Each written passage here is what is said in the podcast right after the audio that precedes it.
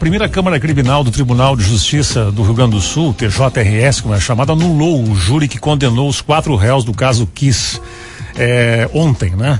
O julgamento terminou com o placar de dois votos a um para reconhecer a anulação. A decisão, obviamente, traz de volta o tema, gera polêmica, as famílias protestaram, lamentaram a decisão, mas a gente quer saber aqui o aspecto técnico dessa decisão, que não acabou ontem, né? Agora vai continuar e por isso estamos recebendo o professor da Faculdade de Direito da UPF, um especialista em processo criminal, também presidente da Fundação, professor Luiz Fernando Pereira Neto, que sempre aqui, ao longo desse caso quis que é longo, nos abasteceu de informações e agora, professor, estamos diante de um novo capítulo, né?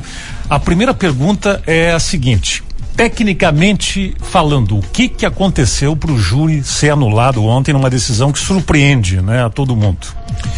Bom, Gerson, primeiro Boa tarde a ti, a Thaís. Boa aos, tarde. Aos nossos ouvintes. Uh, a, a, nós, tecnicamente, a decisão de ontem não surpreendeu. Pois é. Porque é, vendo o, o, o, julgamento ainda em dezembro do ano passado, naqueles dez dias de julgamento no Tribunal do Júri, já se verificava a ocorrência de, de várias nulidades em, em relação à forma do processo, em relação à legislação e em relação até mesmo à condução daquele julgamento.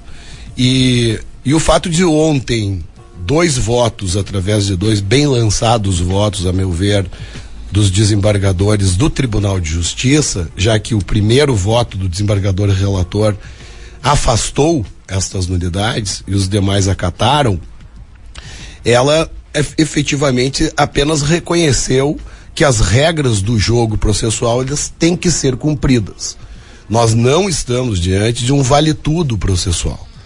Não pelo fato de estarmos é, julgando um crime de grandes proporções, de centenas de vítimas, que isto vai autorizar é, que se aplique a forma, a lei, de qualquer maneira, né?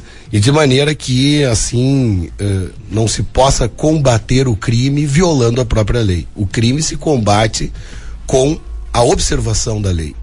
E a nosso sentir, e foi isso que a, que a decisão acatou, em muitos momentos a lei não foi respeitada durante o andamento do, do julgamento em dezembro. Professor, essas nulidades, assim, para que as pessoas que nos ouvem e que querem entender, por exemplo, assim, destas, dá para a gente citar uma que seria, digamos, a mais grave que teria dado esse voto ficar em 2 a 1 um? Uma delas onde não foi acompanhado ali o que seria o correto. Uh, os dois os dois embargadores eles reconhecem no mínimo seis anomalias uhum. processuais e, e aqui eh, eh, selecionar exatamente aquela que, que tenha sido a mais grave é uma uhum. tarefa tecnicamente que eu te diria é difícil, porque eu, eu entendo que as seis são muito graves. Uhum. Né? É, Para dizer uma delas aqui rapidamente, é, é, o fato de ter se feito o sorteio do conselho de sentença, e foram três sorteios, e a lei claramente diz, no artigo 433, parágrafo 1 que deva se respeitar dez dias úteis antes do julgamento e o último desses sorteios dos jurados foi feito em quatro dias antes, já é muito grave, porque isso não permite que a defesa avalie quem serão esses, esses jurados, não possa fazer uma devida investigação em relação às incompatibilidades, aos impedimentos, às suspeições desses possíveis jurados e acaba violando as próprias, a própria paridade de forças né, neste jogo processual. Que, inclusive, nesse mesmo ponto, também a Câmara reconheceu que a acusação, enquanto instituição pública, o Ministério Público, ele tem acesso a uma série de bancos de dados, consultas integradas é o mais famoso deles, e, no entanto, a defesa não teve. Então, inclusive, uma questão que na época é, foi muito debatida é que é, também houve uma negativa justificada do Ministério Público em relação a um jurado que visitou um conhecido em uma penitenciária, só isso já teria o afastado é, da possibilidade de ser jurado. Além disso, foram outras tantas, né? Eu acho que a mais grave realmente, Gerson, tentando responder a tua pergunta aqui, fazendo esta reflexão, foi uma situação durante o, o próprio tribunal do júri em que o juiz da causa decidiu por sua vontade própria, fora da, da, daquilo que o, que o código prevê, porque o código não prevê essa possibilidade, ele decide reunir-se, ele, com o corpo de jurados, com os sete jurados, sem a presença dos defensores. Então, as defesas sequer puderam, e nesse caso também não a acusação, impugnar aquilo que foi tratado nesta tal reunião no meio do julgamento. E isto também é algo absolutamente, eu diria assim, absurda em termos de, de, de, de, processo penal, um processo penal constitucionalizado, um processo penal que democrático e que preserva as garantias fundamentais, né, do, do indivíduo. Então, o próprio, o próprio, a própria incompatibilidade em relação à justiça civil aqui. E aí tem outras questões um pouco mais técnicas, né, mais apuradas mas ainda assim há que se fazer menção aqui é, a, a, a, falta de correlação entre, entre a decisão de pronúncia e a própria sustentação da acusação, porque na, na volta é, do, do, do, Ministério Público, na réplica que nós chamamos, é, houve aqui uma inovação de tese acusatória, que também é uma causa de, de nulidade e que, nesse caso, também foi reconhecida pelo, pelo, pelo Tribunal de Justiça. Houve também uh, deficiências em relação à redação dos quesitos, em relação à questão do dolo eventual, que também foi uma discussão bastante grande na época, até porque a quesitação, para que os ouvintes compreendam, nada mais é do que as perguntas que se fazem aos jurados para que eles respondam de forma objetiva e respondem através de sim ou não, ela tem que ser muito clara, né? Ela não pode ter é, uma complexidade que leve a uma, a uma falta de compreensão por parte dos jurados. Isso também se viu aqui. E, e ainda também algo que eu reputo bastante grave, é, pelo fato de do, do, juiz da causa naquele momento ter aceito a apresentação de uma prova que, a meu ver, é, mesmo que ela tenha sido juntada pela acusação no prazo legal que o código prevê, ainda assim ela, ela tem que ter acessibilidade por, pelas partes. O que, que eu quero dizer com isso? Seu, e aí foi o, foi o caso de, da juntada eh, de, um, de uma maquete virtual que dizia respeito à reconstituição virtual do interior da boate e que as partes não conseguiram acessar esse software porque não tinham condições técnicas né, para acessar. Ou seja, se você junta uma prova que ela é inacessível, ela também se reveste de surpresa para a parte contrária, que é algo que nós não admitimos no tribunal do júri. Nem de um lado nem do outro, né? Isso é importante que os ouvintes compreendam. Nem a acusação pode juntar uma prova que seja inacessível, nem a defesa também pode juntar uma prova que seja inacessível à acusação. Então, de todas as formas, aqui nós estamos hoje diante de mais uma vez um impasse, como tu dissesse bem, o, o julgamento ele não encerra aqui, né? Uh, houve inclusive uma tentativa ontem à noite ainda do Ministério Público de evitar a soltura dos acusados. Isso que aconteceu, ocorreu. né? Ela aconteceu é, a soltura. Né? Exato. A tentativa uhum. de não acontecer a soltura ocorreu, mas as, as, as solturas aconteceram à noite, uhum. né?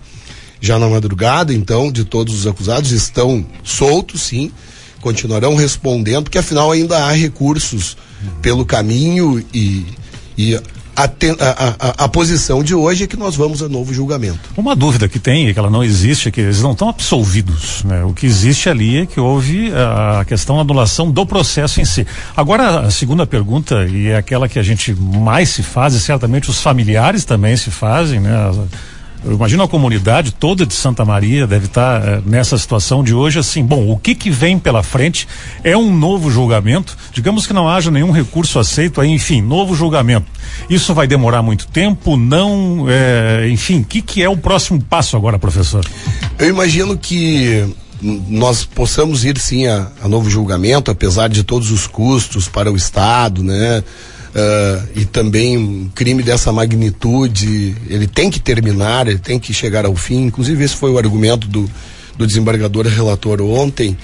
Mas, uh, de qualquer sorte, ele pode demorar um, dois anos, imagino eu, que inclusive para aferição de todos os, os uh, uh, recursos. E se se pode fazer essa projeção, ele acontecendo, haveria redução de pena ou é muito cedo para falar nisso?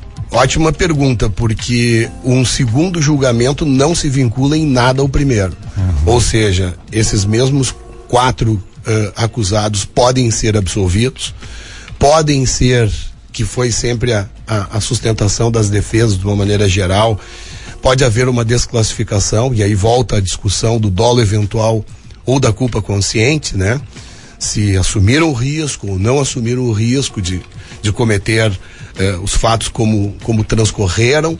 Então, o que é mais caro, uh, Gerson e Thaís, é que uh, o, o, um crime como este é muito triste que nós tenhamos chegado até esse ponto sem uma devida resposta à sociedade, porque ele ainda está em suspenso. Agora, ele, ele chegará tranquilamente aos 10 anos sem solução. Né? Perfeito. Ano que vem, né? Agora, reitero, né? Você sim, como diz o professor Auri Lopes Júnior tão bem, você sim deve e pode punir. Uhum. Punir, inclusive, é um ato civilizatório. Agora, esta punição, ela tem que ser diante das regras do jogo. Você não pode absolutamente punir violando a lei, né?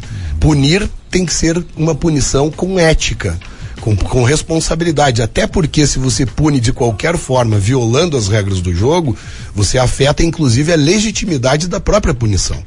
Que os, os, os eh, aqueles que são os destinatários da pena serão terão aquela pena recebida com mais ou menos legitimidade. Isso também é muito importante. Então, por isso, de toda forma, a decisão de ontem eu entendo que tenha sido uma decisão tecnicamente pedagógica. A meu ver, o Tribunal de Justiça do Rio Grande do Sul sai mais forte, maior do que entrou nessa história, mais limpo ainda em relação à qualidade da sua decisão, dos seus votos. E isso nada tem a ver com impunidade, porque o, o, o nosso ouvinte pode pensar assim, mas então pode ser que esse crime se torne impune. Eu reitero, a, a, violação das regras do jogo, levando a nulidades como esta, e que pode levar à impunidade. Agora, a preservação das garantias e do processo como ele deve ser feito, leva a uma pena legítima e aí você não tem a impunidade, ao contrário. Professor, pela presença, obrigado aí, certamente clareando para a gente um pouquinho o que aconteceu e o que foi dito aqui a gente vai reforçar ao longo dos dias, né? Nada terminou, pelo contrário, né? Vamos adiante. Tomara que haja dentro do jurídico aí o mais célere possível, né?